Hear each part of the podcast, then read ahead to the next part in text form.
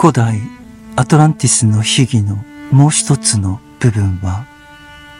東洋ではなく西洋へと向かい、後にヨーロッパ人によって発見されたアメリカの土地に伝わりました。そこではアトランティス以降に移り変わる文化の中で、よりアーリマン的な部分が生き続けていました。ルシファー的な衝動がアジアでより多く生き続けたのに対し、アーリマン的な衝動はアメリカでより多く機能しました。アメリカでは西側から浸透していくような衝動が起こりました。ちょうど他の衝動が東洋から作用することができたように、アーリマン的な攻撃がアトランティス以降の第5番目の時代に行われるためには、つまり、この時代に行われるためには、アーリマン的なその衝動が西洋から浸透することが必要だったのです。したがって西洋ではアトランティスの秘儀の文化のうちよりアーリマン的な側面が広められました。これによって近代の優しい文化の中で育ち、真理を聞くことを好まず、よく言われるような祝福だけを聞きたがる人々には、必然的に最も反発するであろう印象を与える秘義が確立されることになったのです。これらのアトランティス以降の秘技は特にメキシコの土壌で発展しました。秘技はそこで確立されました。しかし、それはヨーロッパの人がまだ発見していなかったアメリカの大部分にも広がっていたのです。もし彼らの衝動と働きが勝利を収めていたとしたら、これらの秘技は地上から人間の魂を追い払っていたことでしょう。そうすれば、アーリマンが行ったレモンを絞り出すという方針が効果的に働いたことでしょう。その結果、地球は徐々に荒廃し、死の力だけが地上に存在する一方で、人間の生きる魂は、ルシファーとアーリマンの支配下のもと、別の惑星を見つけるために地球を旅立ったことでしょう。メキシコの秘技において、アーリマン的な部分を実行するためには、アトランティスのアーリマン的な秘技に通じていた司祭たちが、地上に働く死の力のすべてを最高度に制御し、死を支配する能力を身につけることが必要でした。これらの力は、その目的において、魂が旅立った後の、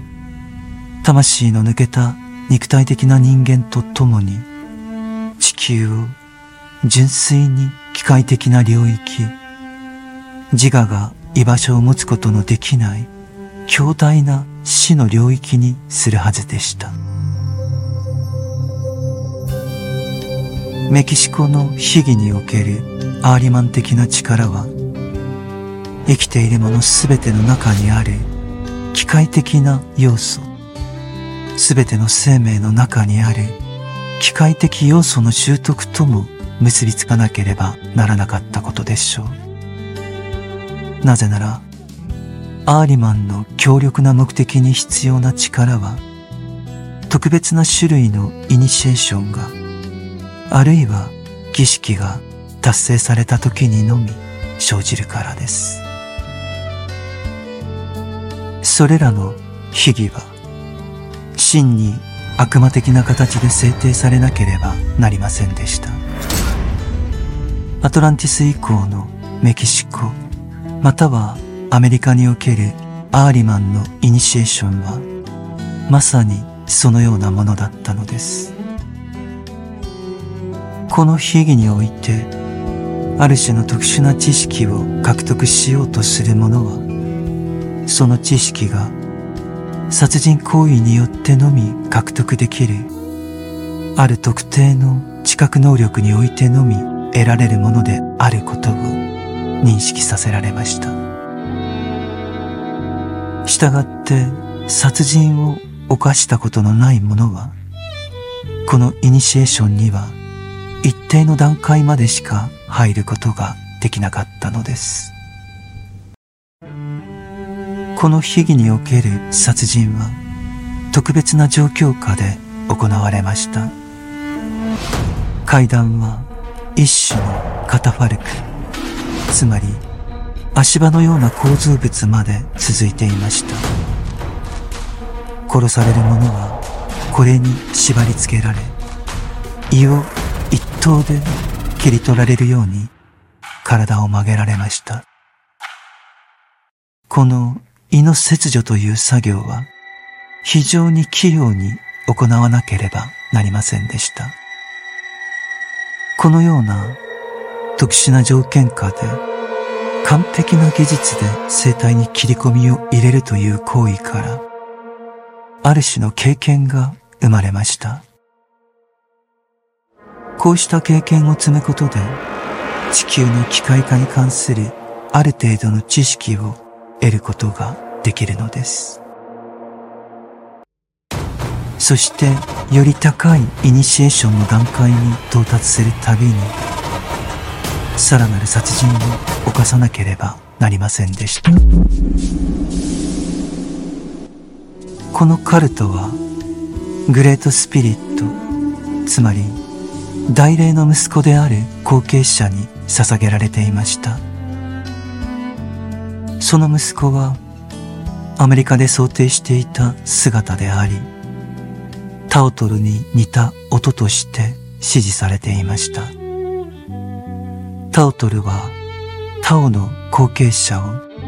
アーリマン的に湾曲したものなのです。タオトルは肉体を持たずエーテルの形で現れました。タオトルの技術は本質的に地上文化と地上のすべての生命を機械化するための衝動でした。そしてそれは、ここで説明したイニシエーションを、つまり殺人の儀式を通して習得されたのです。これらのイニシエーションには明確な目的がありました。これまで述べてきたようにこのイニシエートはこの秘儀の修練者は黒魔術の実際の力を獲得しそれを応用することによって地球の文化を機械化し全ての自我を追放するというその目的を遂行するために努力を傾けていたのですしかし、この世の力は絶え間なく相互作用するものであり、そのために、この力を持つ者も、また永久に地球に縛られることになるのです。この秘儀の修練によって、このイニシエートは大地の力、大地に死をもたらすすべてのものと一体化しました。そうすることでこの黒魔術師自身も自分の魂を失ってしまうのです。この黒魔術のイニシエートは胃を切除して殺害した者たちの魂が再び地上に転生したいという願望を喪失させました。しかし、殺害された者たちの魂もこの殺害者の意図によってつまりはこの世の相互作用によってその殺害者の魂を地上の彼方に設立された領域に引き込むことができるようになりこの運命から自らを救ったのです。こうしてメキシコの秘儀における殺人者の魂もルシファーとアーリマンの王国に引き込まれることになったのです。ルシファーとアーリマンのこの王国は死後の霊的領域の中に設立されています。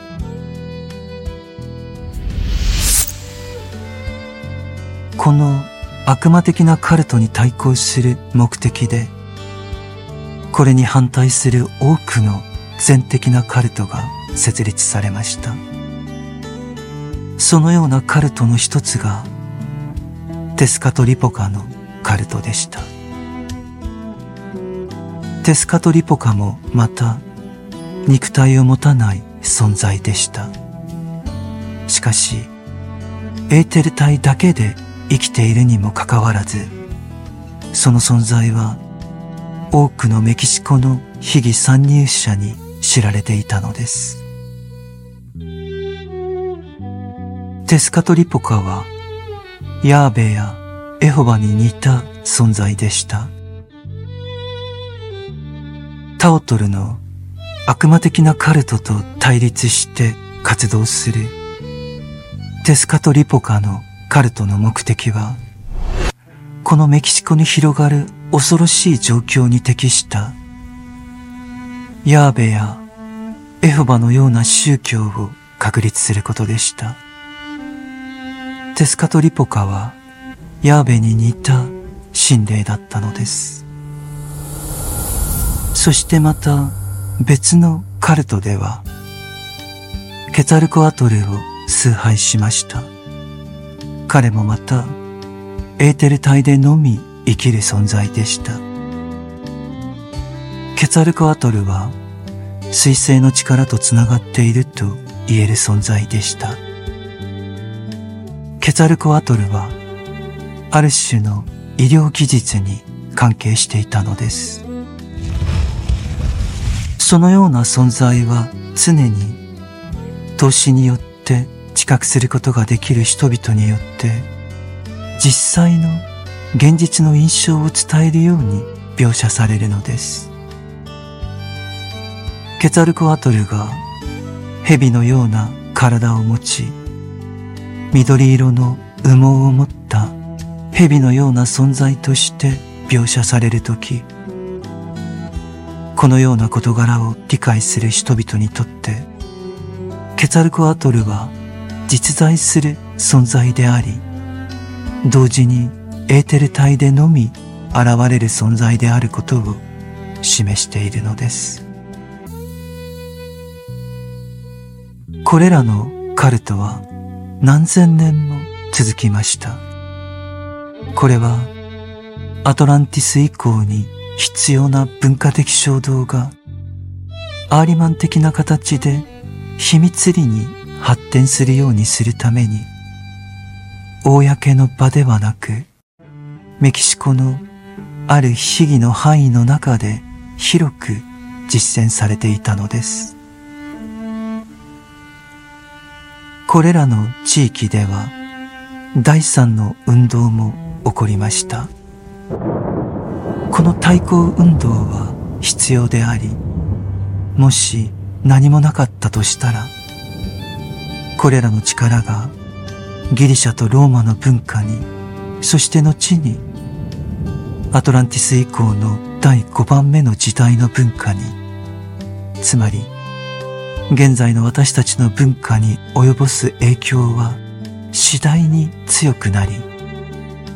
その時代の進歩的な力に対して無敵であることが証明されていたことでしょう。つまり、その黒魔術の力が私たちの時代を支配していたことでしょう。このようなエーテル体でのみ権限する存在とは対照的につまりテスカトリポカやケツァルコアトルとは対照的に肉体を持って生きる存在が誕生した結果タオトルに対するさらなる対抗運動が展開したのです。